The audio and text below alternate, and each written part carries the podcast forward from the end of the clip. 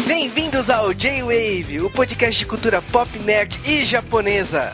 Aqui é o Cal e no fim das contas não importa. Aqui é o Marvin e em algum lugar desse multiverso existe um Marvin alternativo que dominou o mundo. Então ele é do bem. Ou não. Aqui é o Juba e a minha versão em outra terra teria a voz do Seiya. Ou do Curirim. e é isso aí, sejam bem-vindos a um J-Wave. Dessa vez vamos falar sobre quadrinhos americanos. Não vamos falar sobre um filme baseado em quadrinhos americanos. Não. Não? Não. Que é a Terra Alternativa. Na verdade, a gente não vai falar sobre nada. ah, Seinfeld. Vai. Na terra alternativa a gente estaria fazendo um videocast. Não. Videocast mudo, né? Chaplin.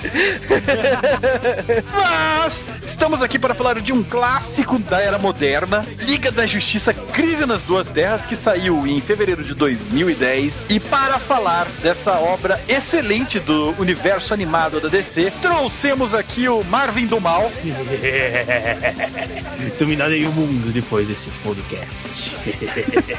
E o Marvin do Mal normalmente grava com a gente, viu? A gente não tem o Marvin do Bem. Eu o matei.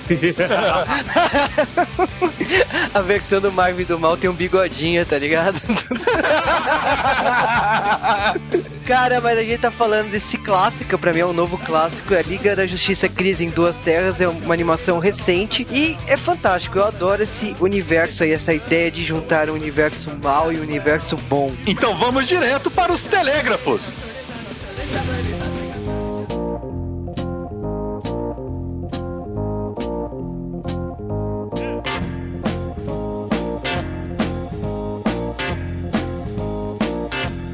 E sejam bem-vindos ao correio mais feio ou bonito da história do J-Wave. Cara, pelo menos esse bloco Correios não vai ter aspirador de pó, né? É o que você acha, eu tô usando aspirador de pó para diminuir o tamanho desse bloco.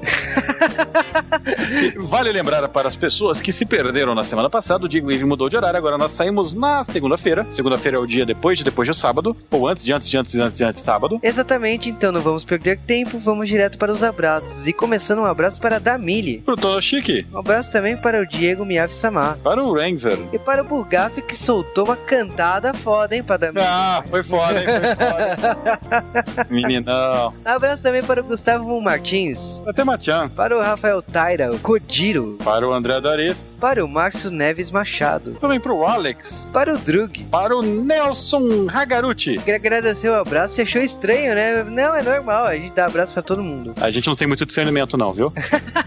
Abraço também para o Shirokasi. Para o Christian Dorvas. E pra Tatiane Haruhi, que é japonesa, mas ela falou que não conhecia esse filme e adorou a sugestão. É, aliás, ela, é- ela é goiana, então, né, cara? Sim, eu achei hilário, porque ela, ela soltou ainda por instantes que, tipo, o Japão não é em Goiás, mas a proporção é de 25 mulheres pra homem. O, Alô, estou indo para Goiás. o Stunts já está em Goiás. Bora lá. E não, não vamos fazer um podcast de chiquititas. Não, também, quer dizer, É, nunca se sabe, né? O futuro pode mudar, patrocinadores. um abraço para o Daigo. E esses foram nossos abraços, agora tá na hora dos nossos e-mails. É, as pessoas ficaram bastante confusas com a mudança de horário da saída do J-Wave e começaram a mandar e-mails do futuro e do passado ao mesmo tempo, cara. Foi uma semana estranha para e-mails. Sim, por causa disso, vai ser uma viagem no tempo maluca essa semana. Pra começar, viagem no tempo mesmo, o Hector Fogo mandou nos e-mail falando sobre o podcast de Yu Hakusho e coisas que não podemos falar no ar. Exatamente, ele elogiou o podcast de Yu Hakusho, valeu mesmo, cara. E agora é e-mail da Ana Lúcia Joaninha Trekker, e ela tava falando de Sakura Card Captor. E ela falou que foi um episódio memorável, falou que depois de Madoka Mágica faltava um episódio de Garota Mágica fofa, doce, cheia de roupinhas de todo o universo, e que se ela fosse uma Garota Mágica ela usaria tudo isso. Ela também está engrossando a torcida para o episódio de Guerreiras Mágicas de Rayert. Eu ficarei muito triste de anunciar que acha que vai sair antes de sair Sailor Moon, mas eu adoro Rayert também. Sim, Guerreiras Mágicas tá muito perto. E, cara, é isso aí, valeu mesmo. Ela ainda zoa o Cal por estar jogando WoW. Pare com isso, você tem chances ainda, sua vida pode é, prosseguir normalmente. Cara, eu não conheço ninguém que entrou no WoW e saiu. e agora é e-mail do Edgar Lucas. E também tá falando de Sakura Card Captor. Ele falou que foi um podcast bastante informativo, algumas descobertas. Ele falou que não lembrava de muita coisa porque ele era criança. Cara, o podcast de Sakura nós falamos muita coisa que algumas visões de criança não eram pra entender mesmo. Também a Lawrence Galad mandou-nos um e-mail falando que graças ao J-Wave ela conheceu mais sobre podcasts, né? E a Lawrence Galahad, ela falou ainda que começou por causa que era fã de Evangelion e por ela ser fã de Evangelion, acabou descobrindo a página do Ela encontrou os dois e virou fã do podcast. Ela começou a ouvir outros podcasts e ela começou a ver a diferença de podcasts, o, o J-Wave e tal. Ela gostou bastante do Sakura Card Captors, comentou da nossa discussão sobre a sexualidade dos personagens. E agora é e-mail também do Ryu Anime, que falou que gosta tanto do nosso podcast. Ele tem 26 anos e é gerente financeiro. E que ele gostaria de participar um dia. Cara, você querendo participar do G-Wave é uma dica para todo mundo. Mande arquivo, mostre como que você é capaz. Mostre do que você é capaz. Essa aí, galera, mandem arquivos de voz. Vocês podem mandar pelo próprio Google, né? Fazer uma chamada pelo Google e gravar. A gente vai estar offline, vocês mandam, a gente escuta com e-mail de voz. Mas falem sobre um assunto qualquer, tentem mostrar que vocês conseguem ser é, animados, conseguem ser informativos e que vocês têm pelo menos um headset decente e uma banda maior que o Mega. E também um e-mail do Ricardo Ferreira Vulgo Saico que estava não acreditando que eu conheço ele de algum buraco longínquo da internet. Eu também conheço Caveira, mas é realmente o mundo da internet é muito pequeno, cara. O que são bilhões de usuários no mundo tão pequeno como o nosso? Olha que meigo falar esse tipo de coisa. Cara, sabe o que eu tenho medo de de repente aparecer alguém no fórum do Jai, aqui no G-Wave. eu, você, quem mais, cara? Você sabe, você sabe como a gente se conheceu, foi no fórum do Jai. Mas o, o Psycho também, ele é quase vizinho do Juba, não é? É isso aí. Bom, agora é e-mail do Ed Waza, 26 anos, São Paulo, e ele falou que está mandando e-mail, porque realmente a gente lê os e-mails que a gente recebe, e ele falou que foi recomendado pelo Zyder, o Zyder que é lá do Legcast, sempre comenta dos podcasts que ele escuta e comentou do G-Wave, ele tem uma coluna lá, né? Ele acabou descobrindo por causa do podcast de Capitão América que ele não ouviu, porque ele queria ver o filme, mas acabou ouvindo de Yu Yu Hakusho, músicas de Tokusatsu, virando fã. Ele gostaria muito de participar do J-Wave de Sailor Moon, cara, você vai ter que te pegar a senha, Mega Man e Gokaiger. Olha, recomendo de novo, faça a mesma coisa, mande arquivo de áudio. Aliás, todo mundo, universo inteiro, mande arquivo de áudio. Ele ainda falou das lembranças que ele tem de Sakura, que ele tem o DVD do segundo filme de Sakura, que a gente vai falar ainda na segunda parte do podcast, e que conversando no trabalho com uma amiga dele, eles não sabiam que a Tomoyo gostava tanto assim da Sakura. Mas é um tipo diferente de gostar. E também e-mail do Claudinei Yogi, que concordou, né, que o Handsome Switch é um Sessão da Tarde japonês, e aí ele sugeriu pra gente coisas é, mais pesadas, né? Perguntando se rola um episódio de Azumi ou de Zatoichi. Cara, Azumi eu gostaria muito. São dois filmes fantásticos. O primeiro é melhor que o segundo. O segundo eu acho muito anime, mas o, o são dois filmes fantásticos. É um elenco exemplar aí. Eu tenho as duas versões em DVD que saiu numa embalagem sensacional. Assim, nem acredito que esse tipo de material saiu aqui no Brasil. Agora, nós temos um especialista em Satoichi aqui no J-Wave. É um filme que eu gosto, aliás, é uma série de filmes muito velhas que saiu um outro filme mais recentemente, né? Sinceramente, eu não sei se o nosso público tem interesse nisso, mas é uma coisa que eu gostaria de fazer. Sim, nos dois casos aí. Já nos pediram casos como o Battle Royale. Também rola, cara. Uh, e também um e-mail que eu separei dos e-mails aqui, eu coloquei ele no topo, para provar que o Winston McKay é o cara, né? Tem gente que ainda não acredita, né? O pessoal não quer ouvir o episódio do Pequeno Nemo, achando que não sabe quem é e não vai saber nunca. Vocês são bobos. Esse e-mail aqui do Murakama, ou da Murakama, não sei, passa o site dele ou dela sobre tirinhas, que ele está traduzindo as tirinhas em domínio público de Pequeno Nemo na Terra dos Sonhos, ou Little Nemo in the Slumberland, né? Sim, no caso, as tiras estão em domínio público e ele está traduzindo, ou ela, né? Está traduzindo. É ele, mas a gente está sacaneando, né? Cara, eu acho um trabalho interessante aí, por causa que quando é domínio público, primeiro que qualquer pessoa pode ter acesso aí sem problemas de direitos autorais e tal. E segundo é a tradução, porque nem todo mundo sabe ou tem conhecimento ou é fluente no idioma inglês. Então é uma experiência bem bacana você ler no seu próprio idioma. Eu acho até mais importante que isso, porque é um inglês muito esquisito pro inglês que a gente tá acostumado hoje. Eles usam as palavras de um jeito diferente, né? Então, cara, nota 10 para isso daí. A gente vai deixar o link, espera que as pessoas se interessem. E eu espero, sinceramente, eu estou lançando um desafio pessoal para você completar as 45 milhões de tirinhas. Não deixe esse projeto morrer. Cara, e agora é e-mail do Cadmo Senpai e ele zoou o Cal. Aqui é o Cadmo Senpai, né? Ele falou. É, e ele adorou o podcast, achou excelente, descontraído, mais uma vez surpreendendo, né? Um tema tão diferente e inesperado. E que ele era a favor da mudança do- da data de lançamento do podcast, então, porque ele ouve durante a semana. E ele ainda zoou falando que o J-Wave tá rumo a mil curtidas no Facebook e logo teremos um podcast de Churato. A vida é uma aposta. Esses foram nossos e-mails da semana. Você sabe que para mandar e-mails é só mandar para jwavecast.jwave.com.br. Também você pode falar conosco ao vivo no Twitter em arroba JWavecast. E notei que as pessoas voltaram a mandar para arroba JWave. Sim, as pessoas também estão pedindo coisas no Twitter. Se você quiser comentar no podcast, você também pode acessar o post lá do G-Wave com o podcast lançado e rolar uma grande discussão. É um grande bate-papo de amigos, o post do podcast. E se nós estivéssemos na Terra inversa, a abertura do J-Wave não seria um podcast de cultura pop nerd japonesa, e sim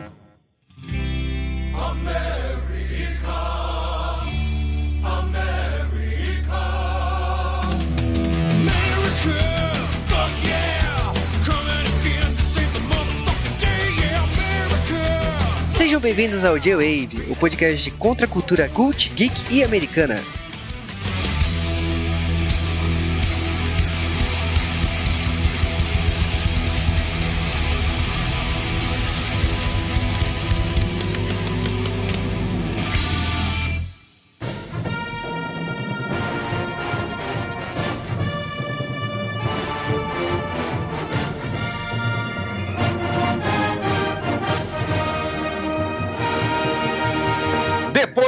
Falar do filme inteiro, vamos falar, ao contrário, Então, na verdade, eles acabam e. E todo mundo morre. Mas, Isso. mas cara, a gente tá falando agora das curiosidades e a gente vai falar um pouco do, do, do que foi a inspiração pra esse filme. Originalmente vamos ter que levar nossos ouvintes para o futuro contrário. Inicialmente teremos que levar nossos ouvintes para o futuresco ano de 1961, Bons tempos. onde um Flash encontra o outro Flash. Ah, Na verdade, a primeira, o primeiro supergrupo, digamos assim, que era da época da Sociedade da Justiça, eles foram meio esquecidos pela cronologia DC. Eles eram usados na Segunda Guerra, a Segunda Guerra acabou, muitos, muitos personagens acabaram perdendo sentido. É, a ideia da Era de Ouro e da Era de Prata. A Era de Ouro era quando tinha os heróis chavões, né? Tinha o primeiro Flash, que não era o Barry Allen, e a mesma coisa o, o Lanterna Verde, que não era o Hal Jordan. Eu acho que o único su- super-herói que era a mesma identidade era o Superman. É, o Flash dessa época era o Joel Ciclone, né? Eu sou muito velho. A tradução da Ebal, cara. Ebal é abril do mal, né? E cara, essa época aí, tipo, a Era de Prata, ela foi criada pra reiniciar os heróis, é como se fosse um reboot, né, mas em outra terra e tal. E esses heróis, eles queriam, por alguma circunstância, aumentar as vendas e rolou essa ideia de encontro na época. Ah, vamos comemorar. E aí, os encontros deram tão certo entre os dois Flashes, primeiramente, entre o Joel Ciclone e o Flash, que foi se expandindo e começou as crises. É, inicialmente tivemos a Crises na Terra 1, né? Sim, a- as Crises da Terra 1 foi publicada na Liga da Justiça 21 e 22 de 63 e a partir dessa crise aí, vamos dizer que criou-se o costume de criar crises anuais. É, teve depois a Crise da Terra 2 e, vale lembrar, a Terra 1 era a Terra da DC, a qual era a DC oficial daquela época com Batman, Superman, Mulher Maravilha, enquanto a Terra 2 tinha o, o Super-Homem velho, né? Como se fosse o mundo da Segunda Guerra Mundial que as crianças da Segunda Guerra Mundial liam da DC, que envelheceu. Então tinha o Joel Ciclone, todos aqueles personagens estranhos. E aí, né, Gardner Fox, muito meninão na DC, Gardner Fox era o escritor da maior parte dos absurdos da DC dessa época, E bota absurdo nisso. ele resolve fazer uma crise diferente. Vou fazer uma crise numa terra do mal. E nessa terra do mal, Superman, na verdade, era Ultraman. A Liga da Justiça era o sindicato do crime. Então quer dizer que o super-homem dessa universo? Cara grande que enfrenta monstros gigantes no Japão, é isso? Isso, ele veio no planeta Ultra, exatamente. Cara, Ultraman da DC pra mim nunca tá. Olha, eu sempre quando eu li Ultraman me vinha o herói japonês.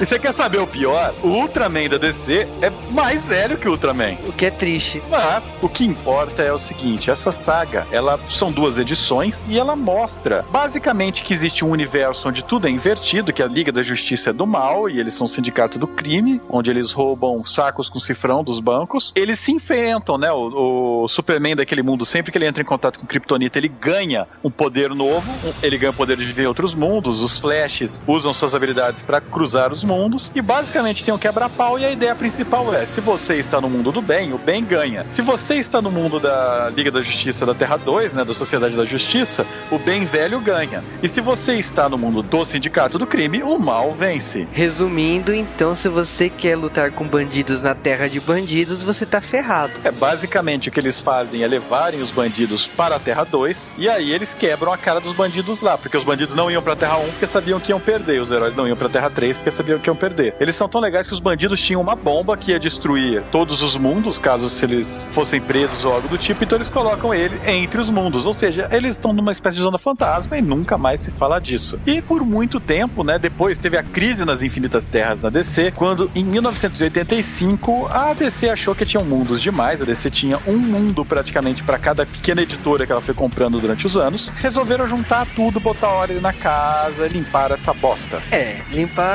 essa bosta naquelas, porque a DC fez a crise das Infinitas Terras pra simplificar o universo e por muito tempo simplificou mesmo, mas anos 90 teve Zero Hora, depois veio uma sucessão de crises nos anos 2000 aí que trouxe tudo de volta. E tudo isso começou com um escritor que nós do J-Wave do Mal adoramos, Grant Morrison. O que acontece é o seguinte, desde que a crise aconteceu, a DC estava fazendo, né, como sempre, várias histórias em terras paralelas. Então os anos 90 são recheados de historiecas de outros mundos, mas nunca eram oficialmente ligados com a DC principal. E aí o Grant Morrison, em 2000, resolve fazer uma história baseada não somente nessa história do futuro do Gardner Fox, como também numa outra história do Superman lá da Era Quadrada, que o Superman encontra o Superman do mal e o Lex Luthor, tem o Lex Luthor do bem naquele mundo e tal, eles se juntam e derrotam o Superman do mal e o Lex Luthor do mal. Ele junta essas duas histórias de terras alternativas e cria um gibi que chama Liga da Justiça Terra 2. E esse foi o gibi que afirmou que haviam universos paralelos. Na verdade, nessa época só havia o universo de antimatéria, que era o Terra 2. E lá, basicamente, ele pegou aqueles personagens do Gardner Fox,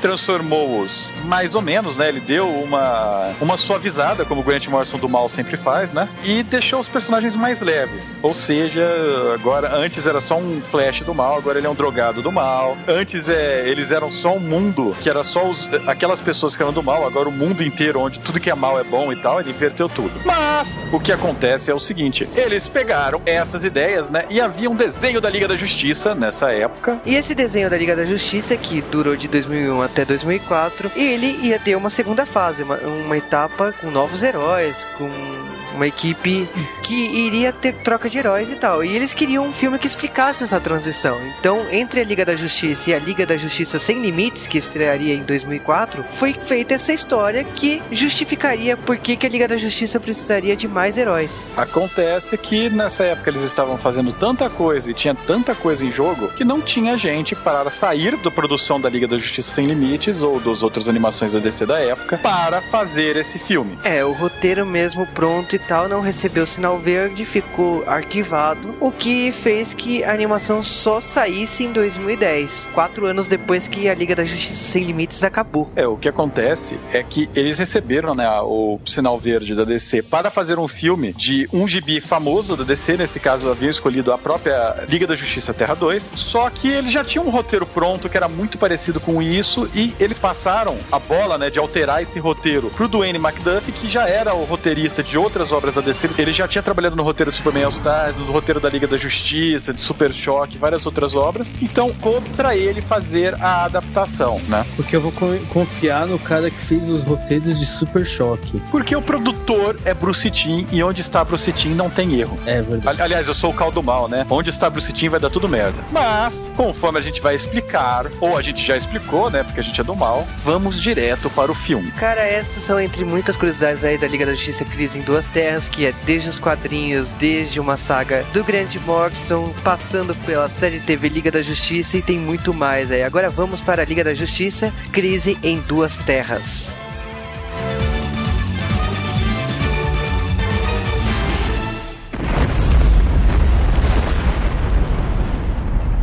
Não vai ter sido em vão, velho amigo. Luthor!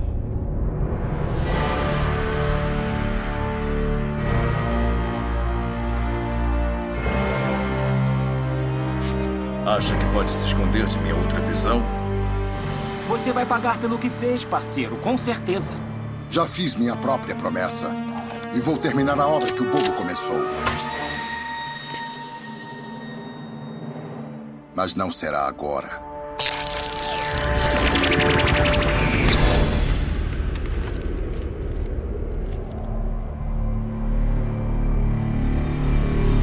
Liga da Justiça Crise nas Duas Terras começa com Alexander Luthor e o Bobo invadindo uma fortaleza do mal. E o que será que Alexander Luthor e o Bobo estão fazendo? Nós descobrimos que nossos dois heróis, ou até esse momento, pra quem tá assistindo e não sabe do que está falando, né? Lex Luthor e o Coringa, puta que pariu. Chama, chama o Batman que fudeu, né? Cara, e que roupa é essa do Coringa, né? Ah, ele tá, tá vestido, tá feliz, né, cara? Cara, mas eles estão lá atrás de uma missão, eles querem alguma coisa ali e de repente. Pam, pam, pam.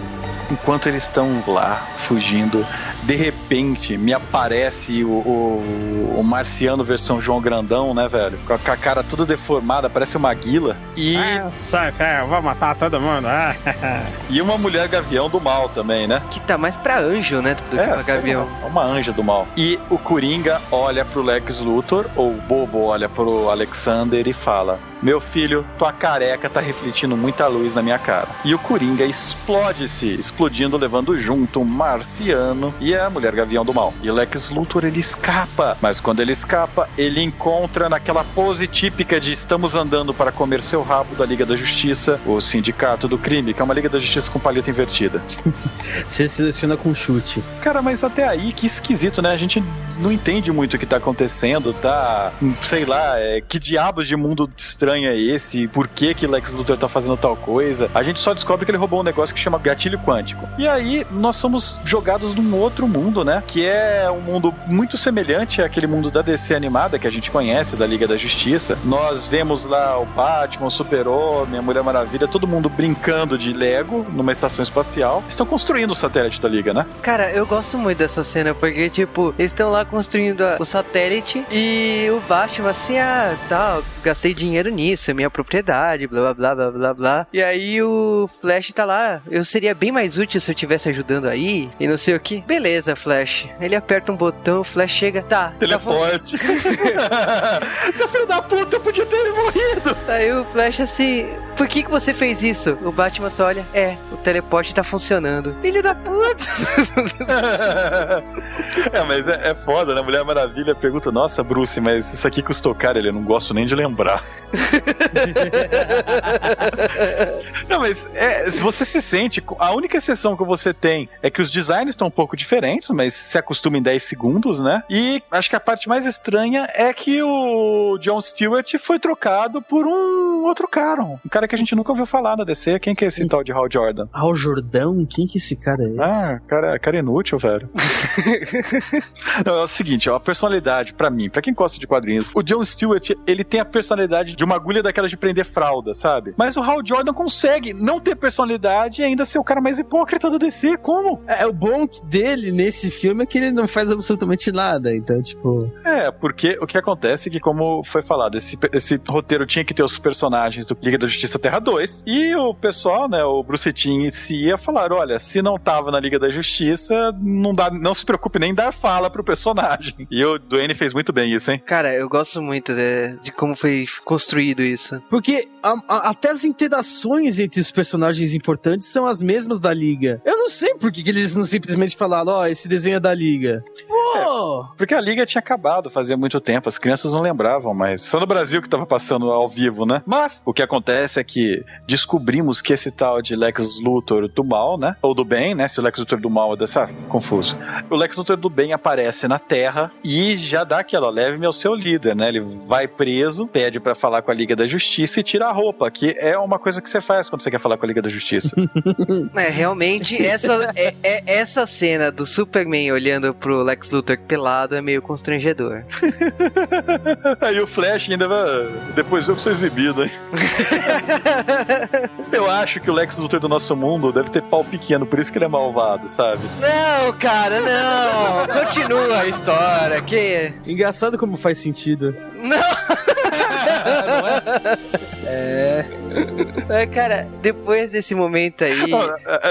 E o Lex Luthor sendo preso, cara, que os caras apontam a arma pra ele, ele, ah, me chamem a Liga da Justiça, o policial. Se não, aí ele, ah, sei lá, destrua o mundo, exploda alguma coisa, sei lá. Cara, mas aí o, o Superman faz aquele raio-x básico, ele percebe que o coração tá do lado inverso. E ok. Tanto que depois, quando o Superman leva lá o Lex Luthor pra liga, né? Ele tá conversando com o John Jones, né? O caçador de Marte, e rola esse diálogo assim, mas ele tá falando a verdade, ele é de confiança. Aí o Superman olha pra o John Jones e fala assim: Peraí, cara, em nenhuma terra eu gostei do Lex Luthor, não vai ser agora que eu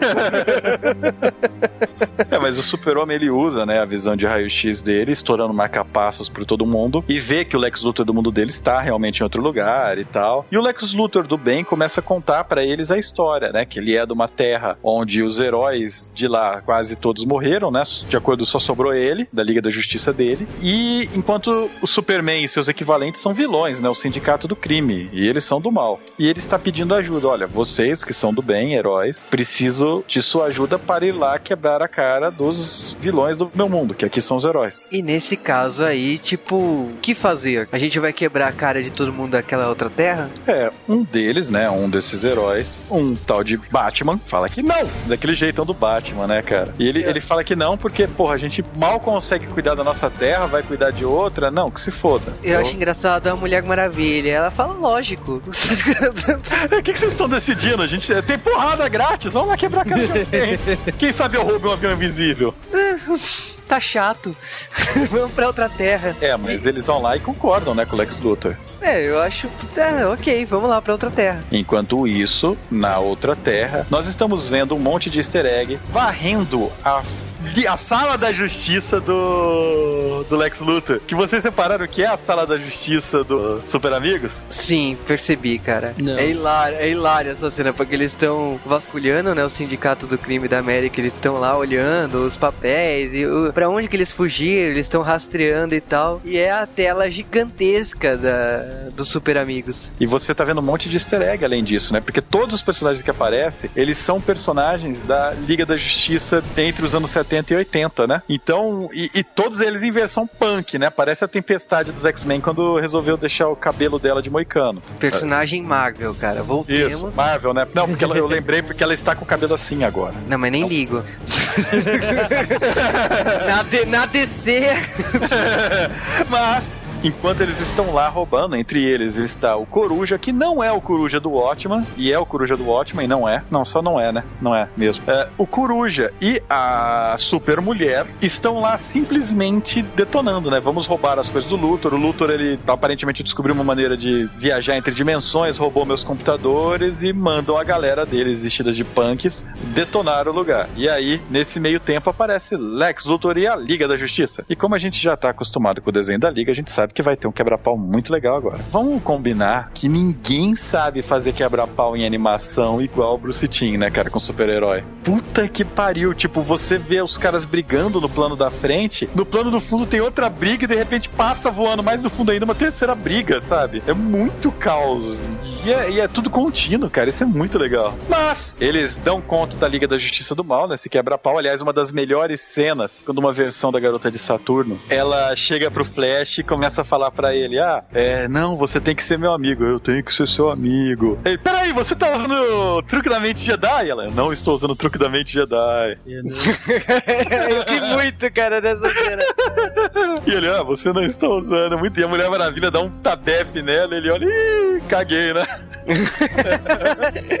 Cara, uma das cenas aí é logo quando a Mulher Maravilha vai lutar com o Coruja, né? E é no avião invisível, né? Cara, aliás, podemos dizer que o Coruja é, é o Batman inteligente, né? É um Batman bem mais inteligente. Não, cara, é o Tony Stark Batman, velho. Porque ele tem a armadura do Tony Stark e é o Batman, porra. E, cara, é, é o avião do Batman e tal, só que com efeito camaleão, tá lá rolando a briga. O Luthor até fala, né, porra? o- E aperta o botão camaleão, o, Coruja sempre me sacaneia com isso aí.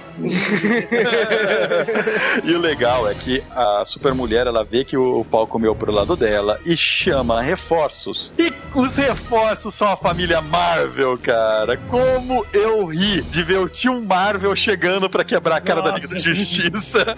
Por que, que esse cara é super poderoso, tipo, tá careca, velho? Nossa, é o cara Mar é o, ca- é o tio Marvel. Aliás, curiosidade, ele é dublado pelo Bruce Timm, né, que é o produtor. Que sempre dubla, né, nos desenhos dele, mas tudo bem. Cara, essa cena é muito foda. Porque, tipo, eles se juntam e tentam destruir o avião lá com uma chuva de raios, né? E que- quebram o botão de invisível, então o jato está invisível pra sempre. Meu Deus, a Mulher Maravilha em um jato invisível? Nunca vi isso. E aí? Nossa, aonde tiraram isso, hein? Nada, lugar nenhum. O mais legal, eles invisíveis, eles vão resgatando todo mundo, né? Eles vão pegando todos os amigos e colocando no jato invisível. E aí eles estão voando pra fugir, a super mulher tá indo na direção deles, ela não sabe onde tá o jato e enfia a cara no jato, cara. Parece uma mosca, sabe? É muito foda. Mas eles conseguem fugir dessa merda toda. Não, é muito engraçado essa cena que eles estão fugindo. Aí a Mulher Maravilha olha assim pra todo mundo, tá, o que, que a gente faz agora? Ah, É muito foda, vai. Não, cara, e quando o sindicato se reúne e fala assim, ok, nos reunimos, perdemos um membro. Perdemos um membro e tem uma Liga da Justiça nova. O que vamos fazer? Ah, vamos dividir as terras do membro que morreu. Prioridades. E é quando eles explicam como funciona o sistema deles, né? Eles são uma organização bem organizada, eu diria. Isso é, é- é original do desenho ou- ou outra pessoa já teve essa ideia antes? Não, é deles mesmo. Então, no caso, a ordem é o seguinte: cada herói, com seus sidekicks e seus vilões respectivos, eles têm uma parceria aí que cada um faz sua parte e alimenta o seu pedaço aí. É, eles dividiram o mundo. É basicamente um sindicato de verdade, né? Cada um tem seu delegado, o seu delegado tem seus vice-delegados e por aí vai. E, cara, eles já entram com esse negócio da nova Liga da Justiça, mas eles estão pouco se fudendo. Eles falam, ó, o Lex Luthor não é a primeira vez que o Luthor arruma uma Liga da Justiça, não vai ser a primeira vez que a gente quebra ela, né? E a gente vê que o Lanterna Verde do mal, ele tem a cara do empresário malvado dos anos 90, né, cara? Careca com rabo de cavalo. Eu olho pra isso, cara, não precisava nem falar, pô, você é mal, meu velho.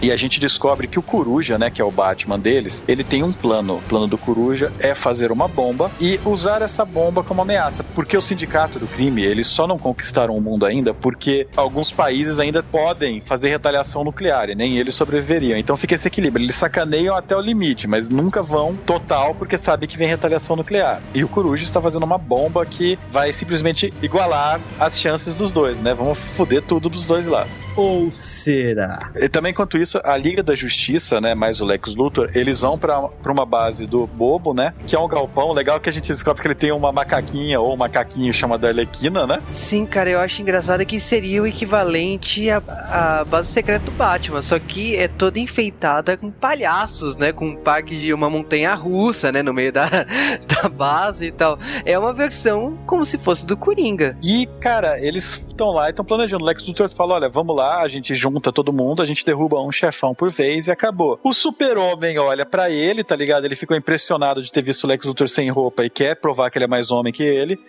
Fala, vira pra ele e fala: Ô caramba, vamos em dupla, vamos de dois em dois, né? Vai o Flash e o Marciano, vai o Lanterna e a Mulher Maravilha, e vamos eu e o Luthor. E a gente vai quebrar um chefão por vez. Nesse momento também temos a rivalidade, né, entre o Superman e o Lex Luthor. Por mais que os dois sejam heróis dessa vez, o Superman não confia no Lex Luthor, então qualquer decisão do Lex Luthor, não. E quando o Lex Luthor tenta com essa ideia de, ah, temos que formar um grupo I, ele fala, não, cara, essa liga não é sua, essa liga é minha, então a gente vai trabalhar em dupla. E você vê que, cara, o Luthor, ele não tá puto com ninguém, sabe? Ele tá tentando ajudar, cara. Como se Superman é um filho da puta, velho.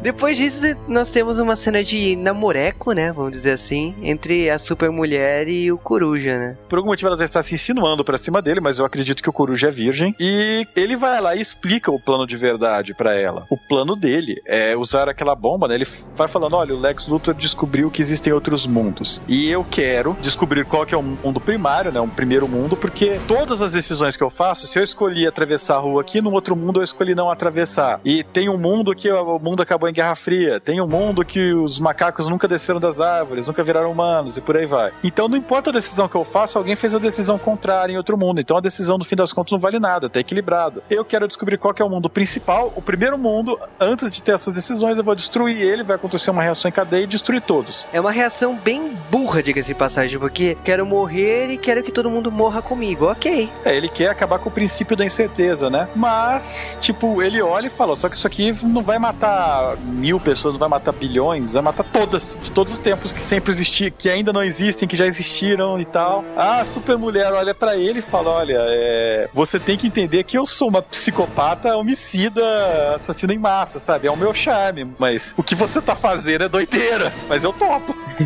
ela não entendeu as implicações que ela vai morrer junto, sabe? Vai fazer a mínima ideia, cara. Eu acho que essa ideia aí que a primeira Terra e tal, bacana. E o Lex Luthor dessa Terra, ele realmente ele descobriu outra Terra, mas ele estava focado numa Terra de heróis. Ele precisava de heróis. E o Coruja, é, você percebe que ele é bem mais inteligente, porque ele conseguiu não só descobrir a existência de todas as terras, como encontrar a principal. É, o Coruja, né, originalmente, no gibi do Gardner Fox, a habilidade dele é que ele era o homem mais inteligente da Terra. E ele fez isso 35 minutos atrás.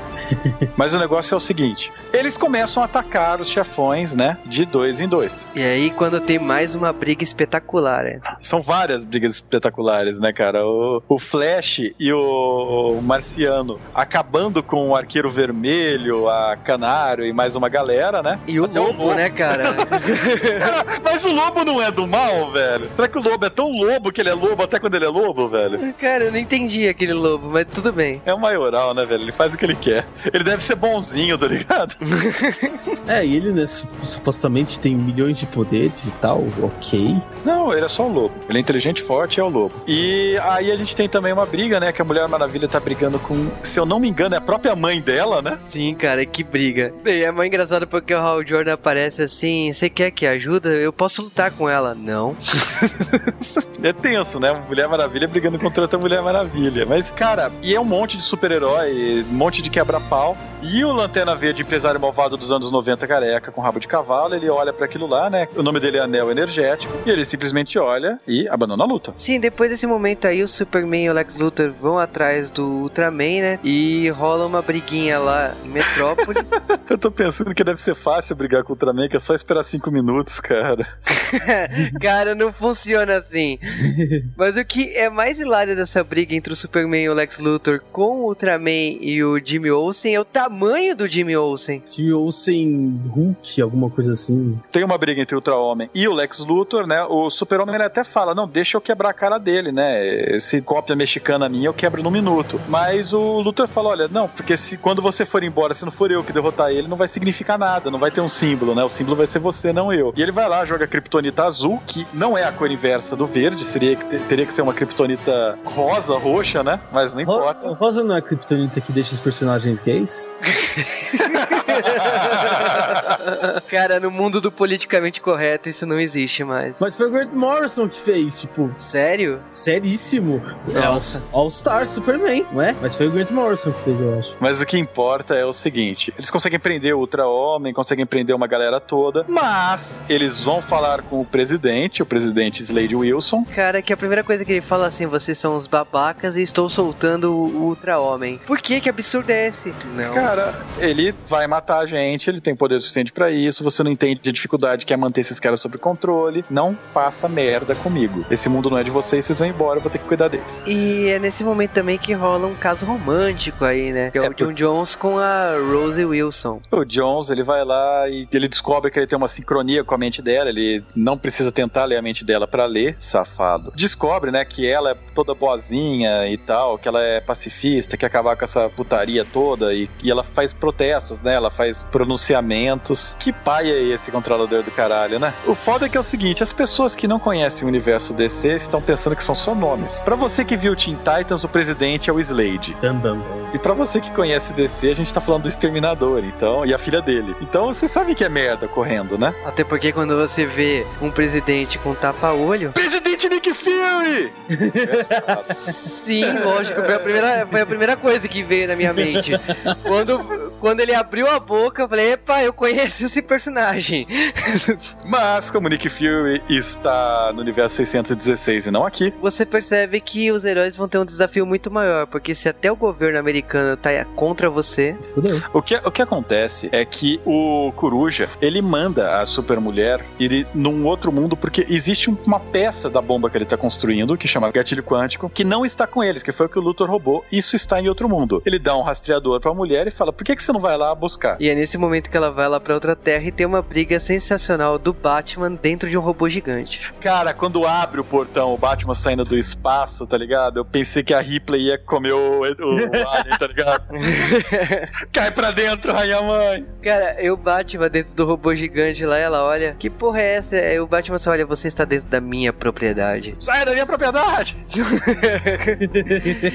e ela assim, quero ver só. E ela toma um supapo. É, e ela, ela levou junto, né, o, o tio Marvel e seus sobrinhos. E o Batman, para tentar salvar a merda, chama o Aquaman. Ah, agora sim. Puta, e ele já vira pro Aquaman. Aquaman, não brinque com eles, eles são mais fortes. Batman, você é um filho da puta. Então você chamou ele de que é mais fraco de sacanagem, né? Só pra trollar. Não tinha, não tinha um Capitão Átomo perdido lá, não tinha, sei lá, Power Girl. Cadê a galera forte pra quebrar a cara da galera? Mas não! Ah, cara, eu achei, mas eu achei até bacana a formação que ele chamou. Ele acabou chamando a Canário Negro, chamou o Tornado Vermelho, tem o Nuclear, então tem bastantes personagens aí que você conhece da DC e que você ainda não tinha visto em animação, né? O lado vermelho apareceu na liga assim. Na Liga Sem Limites. A Super Mulher, ela tem super no nome, não é à toa, né? Então ela. É, Toniana? Não, sei lá porque ela tem, é à toa. Mas o negócio é que ela vai lá e consegue pegar, né, o gatilho quântico, pega os seus Marvels e vão se teleportar. Na verdade, ela pega só um terço dos Marvels. Ela pega o Billy Batson, um cavanhaque, né? Que quem tem,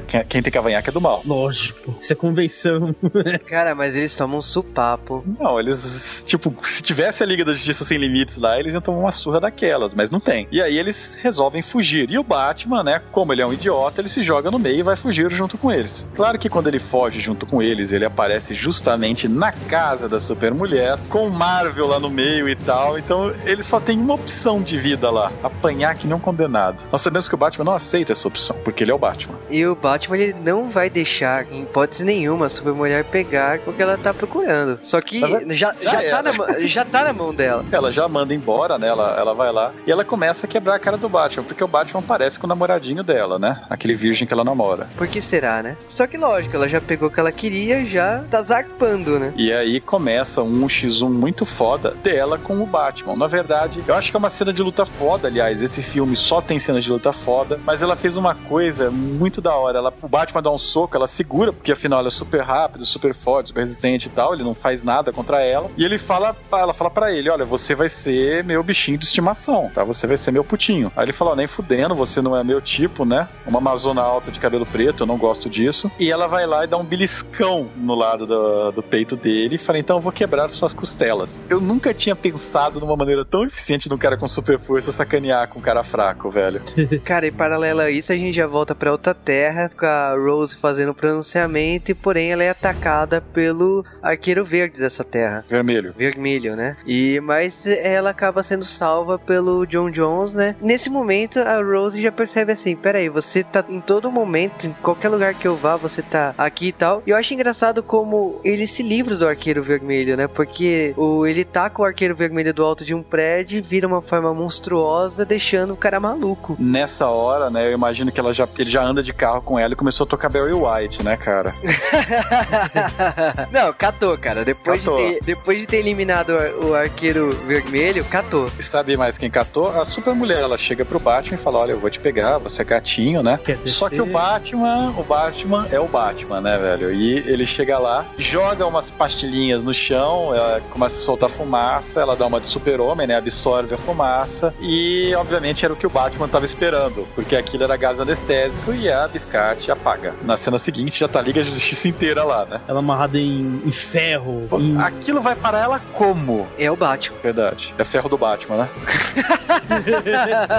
Cara, nesse momento aí a liga se reúne de novo. E lógico, né? A super mulher não é porque ela tá amarrada no ferro que ela vai se deixar se perder, né? Ela fala assim: Ah, vocês não estão sabendo de nada, o plano vai muito bem, obrigado. E ela conta o plano até, né? Ela é uma biscate, né? Ela fala assim: Meu, vocês não estão entendendo. Tem uma terra que é a principal aí, que gerou todas, inclusive a sua, e o corujão aí vai explodir ela. Genial, genial. Cara, o- é, é. É pra isso que, que ela serve nesse plano. Na Terra 1, os vilões eles só contam o plano quando o herói tá capturado. Nessa Terra, quando o vilão tá capturado, ele conta o plano, né? Verdade, é um- uma terra paralela. E nessa hora a Rose aparece com o John Jones vestido de Morpheus, né? E ela fala assim: não, pode se revelar a sua forma verdadeira, a sua forma alienígena e tal. E nesse momento ele toca ela, né? Ela tenta beijar ele e ele fala assim: no meu planeta se faz assim. Ele coloca as, as duas mãos em volta do rosto dele. E aí Isso- começa a tocar Barry White. Que é quando eles trocam as lembranças e cada um descobre o que aconteceu com o outro. Cara, mas a Liga da Justiça, né? O resto da Liga da Justiça sem o Marciano, eles vão, eles vão para a Lua. E o legal é que, pra quem conhece, né, a Liga da Justiça, sabe que eles tinham uma base na Lua, em, em algum lugar da cronologia, né? No caso da Terra 2, ela chama Panopticon, que é um nome de um tipo de instalação que a pessoa pode observar todos o, a- todo mundo que tá naquela instalação sem saber que tá sendo observado, né? Mas eles chegam lá naquela base, chegam chegando. Cara, chegam chegando e nessa cena aí de briga, fala assim: olha, vocês não vão destruir a terra principal, vamos tentar impedir, mas não é bem assim não, cara, porque a super mulher se manifesta. Ela fala assim: ó, voltei e não estou sozinha. Vem uma briga legal, né? A Liga da Justiça contra os seus opostos. O Lex Luthor ele fica inconsciente, né? Ele tropeça e perde a consciência. E o resto da liga começa a brigar convenientemente com seus iguais do mal. Que, vamos falar a verdade, é muito foda. E o Batman provou que só apanha nesse desenho inteiro. Parece o Batman do Grant Morrison, cara. cara, essa briga aí, tipo, é bacana, tem umas trocas bem inteligentes e. Eu gosto muito como a câmera treme nas pancadas, sabe? Nossa, então você vai adorar jogar Wii, cara.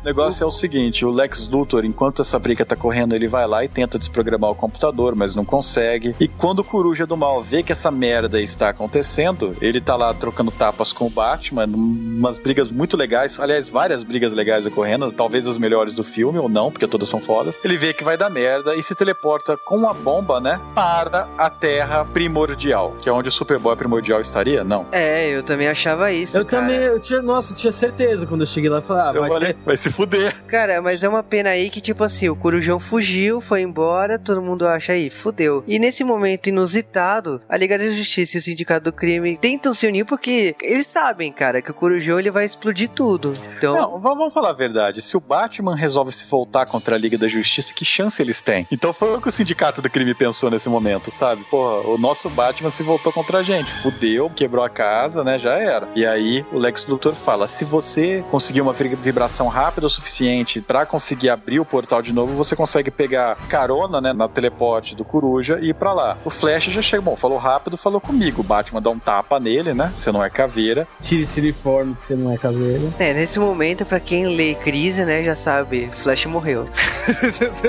porque toda hora que o Flash precisa fazer alguma coisa pra ser extremamente relevante numa crise, você sabe que ele vai morrer no final. Ou Não, quase. não é oficialmente uma crise até um Flash morrer. Só que o Batman não quer que o Flash vá nisso, né? Porque ele sabe que vai começar uma crise e pô, o filme tá acabando. Então, vamos chamar o Johnny Tornado, que é o Flash do mal ruivo. É, até porque, né, os dois têm aquela rixa, né? Quem corre mais rápido e não sei o que. Aí fala assim, meu, eu corro bem mais rápido que você e o Batman, ok, vai lá. Vai lá, que você é capaz, né? Divirta-se. E ele vai lá e vibra muito rápido, abre o portal, o Batman vai lá e agora é a hora do 1x1, porque só o Batman pode entrar, porque só ele tem o controle. E aí a gente se fala, você é um filho da puta, por que, que você não mandou o Superman do mal, que vai lá e mata o outro Batman e volta, sabe? Seria mais eficaz, cara. Mas não, vai lá o morcegão, que já tava apanhando pro coruja. E o que o morcegão vai fazer no outro universo? Apanhar pro coruja. Cinco mas- minutos inteiro, cara. Cara, essa terra primordial foi uma decepção, porque eu tava esperando outra coisa. E é uma terra sem vida, é uma terra whatever. Cadê o Superboy primordial, né, cara? Chorando. Salve meu mundo! Não, não teve. Mas tá lá, o, o Corujão lá tá lá conversando com o Batman e fala assim: Não, tô aqui pra destruir todos e todo mundo. Eu quero que todos os humanos se danem. Eu quero que a vida se dane. Porque se eu penso de um jeito e uma versão paralela minha pensa de outra, não, não me importa. E ok, tipo, o Batman fala assim: Se você pensa assim, só que não, né? Lógico, ele pega lá, ele olha pro bate-cinto dele, tira uma bate-corda e usa o seu plano maligno, né? Seu bate-plano pla- maligno. Bate plano maligno, ele é o Batman. Ele tinha meio que hackeado a bomba pra mudar de planeta, ele só não tinha apertado o botão pra mudar. E ele roubou o viajador dimensional do Corujão. Então o negócio foi o seguinte: ele amarrou o Corujão lá, o Coruja apertou o botão pra teleportar, o Coruja foi pro outro mundo. E o Coruja tinha opção, ele simplesmente podia apertar o botão cancelar a explosão, ele tava em outro mundo, não ia conseguir o plano dele e ia sobreviver. Ele poderia voltar pra casa, porque ele tem poder pra isso. É, exatamente quando você abre um vídeo no YouTube e aparece aquele comercial e aparece aquela contagem regressiva pra você cortar o comercial. O Corujão não apertou pra impedir o comercial. Se fudeu, Corujão. Vai ter que aguentar comercial na vida eterna agora.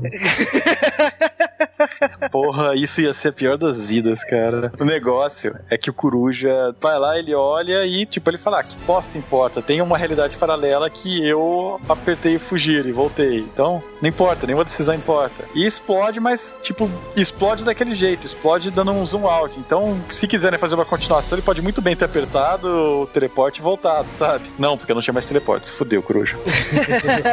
Mas o Batman volta, na hora que o Batman volta, o Johnny para de correr e ele está vovô. Ele virou o Joel Ciclone. E, Não né, por muito tempo. Cara, o, ele só olha assim pro Batman e fala, você sabia desde o começo, né? E o Batman nem, nem se mexe, né? Isca, né? Claro que sabia o Batman, porra. É, ele sabia. Mandou bem, seu filho da puta. E no começo do roteiro, ele tinha feito isso com o Flash, né? Que ele teleportou o Flash, o Flash vira pra Mulher Maravilha. Porra, ele podia ter me matado. Ela, olha, ele só faria isso se ele tivesse certeza que você ia se dar bem. Porque depois daquele episódio dos Lords da Justiça, a gente aprendeu uma lição. Se o Flash morrer, fudeu. E, cara, nesse momento aí você já sabe, é, acabou. Vai dar um Cara- quebra-pau, né? Vamos mais quebra-pau. Eu já puxei minha pipoquinha. É, mas nesse momento aí, tipo, aparece o John Jones falando assim, ó, consegui convencer o governo e vocês se ferraram. E chegam os Space Marines lá, né? E fudeu. Cara, com todo o poder e armas nucleares, fala assim, olha, acabou pra vocês, sindicato. Vocês vão ser presos. É, ele prende os caras do sindicato e fala, ó, acabou. Ele manda os exércitos na rua, vão prender todo mundo e tal. Em tese, essa terra se tornou boa, né? É um final diferente do gibi do Grant Morrison, né? Que no gibi do Grant Morrison, uma terra tá fadada a só acontecer merda nela e a outra só coisa boa. Porque quando acontece uma merda na terra do bem, pra equilibrar, acontece uma coisa boa na terra do mal e por aí vai. Mas, moral da história é que eles têm que voltar pra casa, né? A Mulher Maravilha já vira, vê o John John e a, e a Rose Wilson trocando uns amassos lá. E falou, seu marciano filho da da puta, fica com ela aqui, né? Porra, a gente tem uma máquina, você volta a hora que você quiser pra casa. Aí ele, não, eu fiz um juramento de celibato e não sei o quê. Não, ele Eu, não, minha, minha, minha conta no World of Warcraft tá lá aberta. Cara, ah, ele defende o mundo dele, então ele decidiu voltar, né? Ok. Ele falou assim, ele só solta aquela, né? Eu tenho tanta sorte que provavelmente no meu mundo a Rose deve ser uma vilã, né? E a Rose, por algum tempo, ela foi uma vilã, cara. Mas fim da história. E No começo. depende, que. Porque agora ele apresenta que eles vão começar uma nova Liga da Justiça com mais gente. Então agora eles serão uma Liga da Justiça bem maior, uma Liga da Justiça sem limites. Cara, que sacanagem, né? Porque o Batman fala assim, é bem que a nossa liga podia ter novos membros, né? Só que não rola uma reunião, ele fala como se fosse uma afirmação. É, tudo é, podia mesmo. Ele já aperta o botão e fala, esses serão nossos novos membros. Ó, e o Aquaman, você tá de sacanagem?